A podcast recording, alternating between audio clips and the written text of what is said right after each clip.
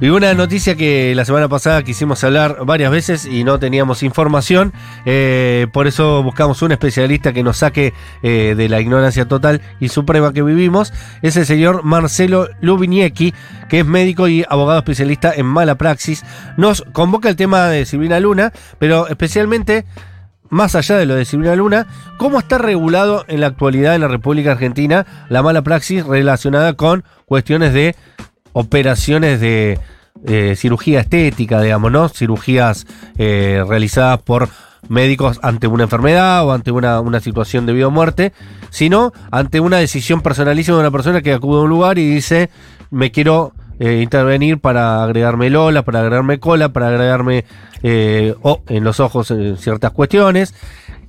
Y si eso exime a la persona que nos está operando de alguna responsabilidad, ¿cómo opera las leyes al respecto, si existe la, condena por mala praxis para, para, prisión efectiva. Todas estas preguntas nos las vamos a sacar con eh, Marcelo Lubiniecki, que es médico y abogado especialista en mala praxis. ¿Cómo te va? Eh, Marcelo, muchas gracias por hablar con nosotros. Hola, muy buenas noches. Muy agradecido de la invitación. En principio, ¿alguien puede ir preso en Argentina por hacer una operación estética y que se compruebe que existió mala praxis? Eh, mira, para dejar en claro, para que, entiendan los oyentes, eh, cuando hay una mala praxis, o sea, ustedes están hablando de lo que es la rama del derecho penal, lo que entra, que es el delito más grave de todos, que es cuando un paciente muere, entra en lo que es homicidio culposo para que la gente entienda, o sea, eh, cuando hay un delito puede haber intención de producir el daño o la muerte, que es cuando una persona, por ejemplo, mata a otra pegándole un tiro, o puede haber no intención, entonces ahí en derecho se llama culpa. Siempre que es lo mismo nosotros, o sea, los profesionales entramos dentro del mismo artículo que vendría a ser de accidente de tránsito, y cuando un paciente fallece es lo que llama homicidio culposo. En realidad la pena ahora aumentó, pero en el 99% de los casos el homicidio culposo en primera instancia, o sea, en el primer delito, siempre es con una condena condicional. Condicional es cuando se da hasta tres años, ya más de tres años no es escarcelable, salvo situaciones, ¿sí? que puede ser que den cuatro años condicional, pero generalmente ya cuando es más de tres años no es escarcelable. Eh, no sé si necesitas algo más saber. Perfecto, Marcelo, ¿cómo estás? María del Mar te saluda. Eh, quería consultarte una cosa que, además de, toda la situación de salud de Silvina Luna, eh, también nos ha hecho obviamente cuestionarnos un poco y repreguntarnos sobre los procedimientos y las normativas detrás de las cirugías estéticas y sobre esto, sobre el caso particular de Silvina Luna con Lotoki. Eh, primero, eh, ¿cómo fue? Porque yo lo que escuché es que, que obviamente escuché medio al pasar, porque no soy experta en el tema, es que él ya había ido a juicio por eh, las lesiones de las que lo acusaban más de una eh, mujer, además de Silvina Luna, pero ¿por qué esa instancia igual no implicó su inhabilitación? Porque lo que supimos fue que recién la semana pasada lo inhabilitaron. Perfecto. Esto es para que entiendan la importancia que tiene el cuarto poder, que es el periodismo. O sea, cuando un caso se vuelve mediático, la presión llega, a, aunque no querramos, a la justicia. Entonces, generalmente, si no, no hay conocimiento y no hay presión, la inhabilitación no es inmediata porque en derecho hay algo que se necesita una condena firme. O sea, cuando una persona, cuando una persona es condenada en primera instancia, o sea que es comete un delito y es condenado por un juez de primera instancia, para que entiendan, en derecho penal uno tiene la instrucción que la lleva el fiscal con un juez de instrucción y una vez que se junta toda la prueba, el fiscal le dio al juez toda la prueba y no hay nada más que hacer, se pasa a lo que llama juicio oral. Eso es a partir de la reforma. El juicio oral es con todo lo que juntó el fiscal de instrucción y el juez, lo, lo evalúan tres jueces con un fiscal de tribunal oral y ahí es donde se condena. Esa condena es una condena de primera instancia y para que entienda la gente es lo que en derecho se llama no está firme. para que, para que el profesional sea inhabilitado, eh, se necesita la condena firme, porque siempre la primera instancia es apelable. Ahora bien, lo que ha pasado es un hecho histórico, porque frente a la presión de los medios y todo el tema este de Silvina Luna, increíblemente, porque yo nunca lo había visto, se decidió inhabilitar al, al doctor Lotoki previo a que Cámara de Casación decida y haga que se la sentencia esté firme. Ok. No sé si se entendieron. Espectacular. Espectacular. Marcelo, te consulto porque no es Lotoki el primer, eh, digamos, médico, no sé cómo, cómo llamarlo, que tiene problemas de mala praxis o sindicado de algún tipo de, anomalía en este tipo de intervenciones. ¿Qué tipo de, educación hay que tener para llevar a cabo estas prácticas que muchas veces hombres y mujeres acuden? Y si eh, ese porcentaje de personas que trabajan en, este gremio eh, tienen habilitaciones para hacerlo o hay mucho de ilegalidad en el mundo este? Claro, para que me entiendas, o sea, eh, médico es cualquiera que se recibe. O sea, vos estudias durante siete años la carrera más difícil que existe, porque como yo digo siempre que me entrevistan, vos calculás que a una persona de 18 años su primer materia es que le tiren pedazos de cadáver. O sea, ya eso digamos que es bastante complicado, o sea, es mucho más que estudiar un libro para derecho.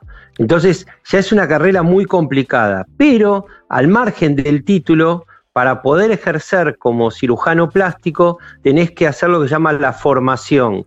La formación la logras con la residencia médica y los especialistas en cirugía plástica lo que tienen que hacer es dos años de cirugía general más tres años de cirugía plástica.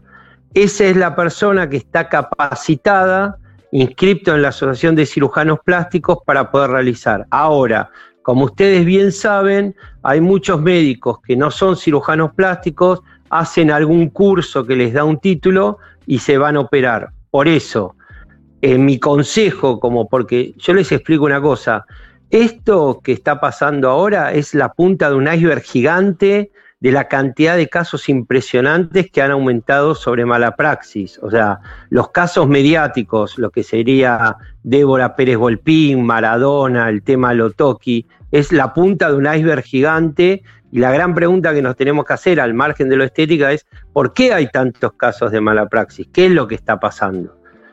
Ahora, consejo que yo doy, toda persona que se quiera hacer un tratamiento de, estética, que tome la decisión, que la tome con un especialista y que sepa que los costos de una cirugía estética no son económicos. O sea, ¿qué quiere decir? Que esto lo dije en otro programa. Si viene un cirujano plástico y dice que una, un reemplazo de mamas con las prótesis y con todo son 15 mil dólares, y viene otro cirujano y dice, son, yo por 3 mil dólares te lo hago, algo pasa. Claro.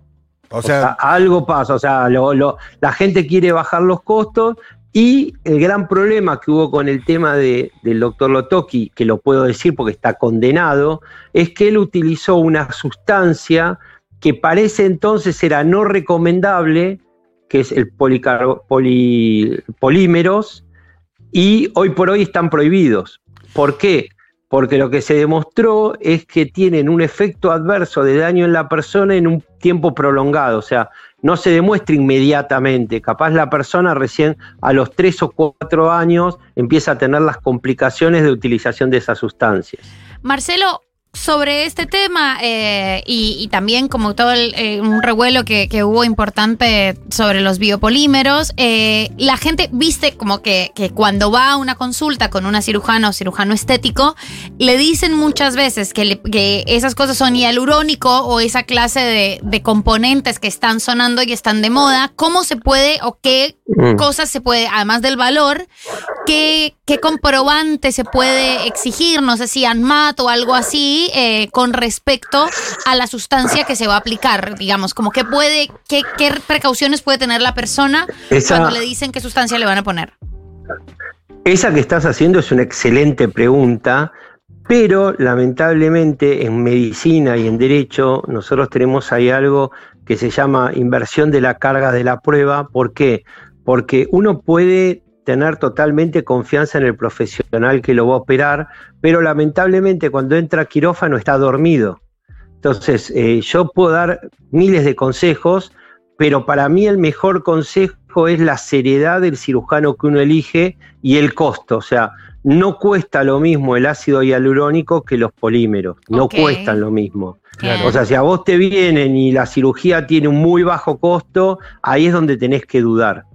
Entonces eh, va pasado, o sea, entonces eh, lo mismo que las prótesis, hay, hay diferentes niveles de prótesis y después uno se pone una prótesis más económica de mama y capaz tiene complicaciones por rotura y, y ahí es donde, donde uno se complica. Después, el otro tema que hay muchísimos casos de mala praxis es sobre la decisión que esa cirugía no queda como lo acordado con el profesional, porque nosotros sabemos que la responsabilidad de todos los médicos es de medios, no de resultado, mm. pero establece que la cirugía plástica es lo más cercano a un resultado.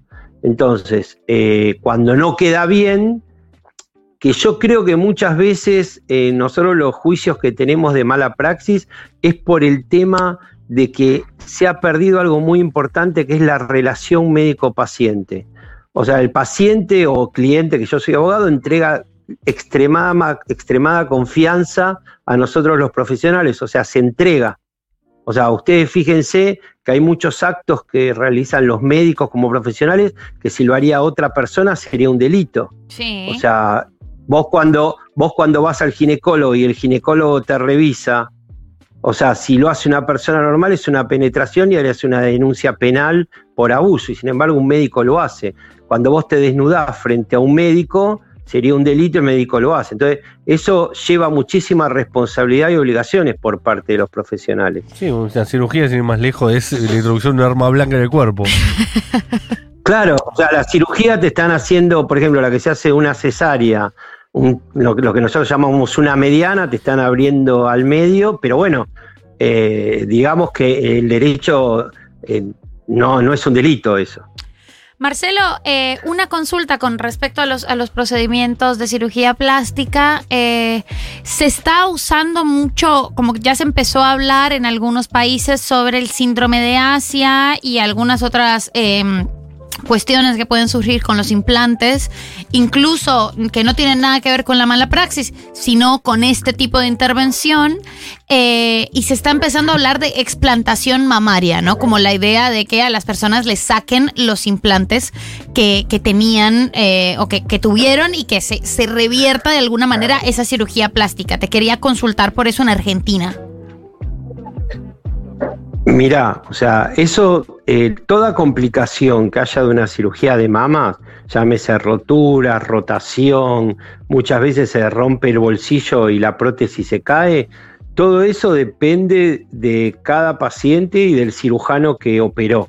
O sea, porque no toda complicación que hay en una, para que la gente que escucha entiende, no toda complicación que hay en una cirugía plástica es mala praxis. Claro. O sea, hay, eh, o sea, por ejemplo, que una paciente cicatrice mal y tenga un queloide, queloides son esas cicatrices engrosadas. Sí. O sea, no depende del cirujano. Ahora, si ese queloide se produjo producto de una infección por estar mal controlada la herida quirúrgica, porque el quirófano no era lo recomendable, ahí estamos hablando de otra cosa. Pero por eso te digo, mi responsabilidad como abogado especialista en mala praxis es buscar claramente un nexo de causalidad entre el hecho puntual y el daño. Si yo no puedo encontrar eso, tengo que hablar con el cliente diciendo de que hay cosas que pasan porque pueden, porque pueden pasar en medicina. O sea, muchas veces no, pero no es que todo complicación que tenga una paciente ahora, el caso de que nos habla ahora de esta, esta persona, Silvina Luna, ya es un caso grave, o con otras personas también, porque afectó demasiado en la salud de la persona. Marcelo, eh, para ir cerrando, que tenemos poco tiempo, eh, vos eh, hiciste una alerta, eh, que hay una especie de epidemia de de, casos de mala praxis que no llegan a la luz porque no son famosas las personas, que el caso de Silvina Luna es como una especie de iceberg. Y vos, por otro lado, sos abogado que trabaja en estos temas. ¿Tenés muchas clientas, muchos clientes vos que defiendas contra montones de, supuestos eh, cirujanos plásticos o, o no te manejas tanto en ese plano vos? Eh, digamos, a mí me llegan casos de, estética. Mm, hay dentro de los abogados eh, que hacen mala praxis, eh, yo trabajaba con, una abogada que, toma muchos casos de, estética porque a veces las pacientes que, que, a mí me parece que está muy bueno, las pacientes que tienen complicaciones de cirugía plástica, como que a veces se conectan en una página y se van comentando entre ellas las complicaciones que, se tienen y capaz, por ejemplo, yo he tenido resultados positivos de, arreglos en mediaciones, porque ese es otro, otro tema para hablar. Una cosa es el derecho penal y otra cosa es el derecho civil. yo hago derecho civil que lo que busca es un resarcimiento por el daño. Entonces, siempre que hay una causa penal, atrás va a haber una causa civil en donde se va a buscar un resarcimiento y responderán los seguros de, de los profesionales. Marcelo Lubieniecki, además de ser médico, que es la carrera más difícil del mundo, es eh, abogado también y especialista en mala práctica, así que se pasó más de la mitad de su vida estudiando. Exactamente. ¿Está bien? No, igual eh, siempre digo lo mismo, medicina es muy difícil, abogacía es sencilla. La abogacía es leer, pero claro, no, es que es fácil, es una, pero una vez que si ya pudiste estudiar para medicina, abogacía es es linda porque es leer. Imagínate lo que es ser periodista, Marcelo. Nada. Sí, me imagino. ¿Te imaginas, no? Felicito. ¿Te imaginas, no? Muchas gracias por la invitación y a su disposición para lo que necesiten. Gracias, Marcelo Lubieniecki. Espero haber aclarado las dudas. Sí, sí, seguramente tenemos más, pero nos quedamos sin tiempo. Te agradecemos muchísimo por esta comunicación.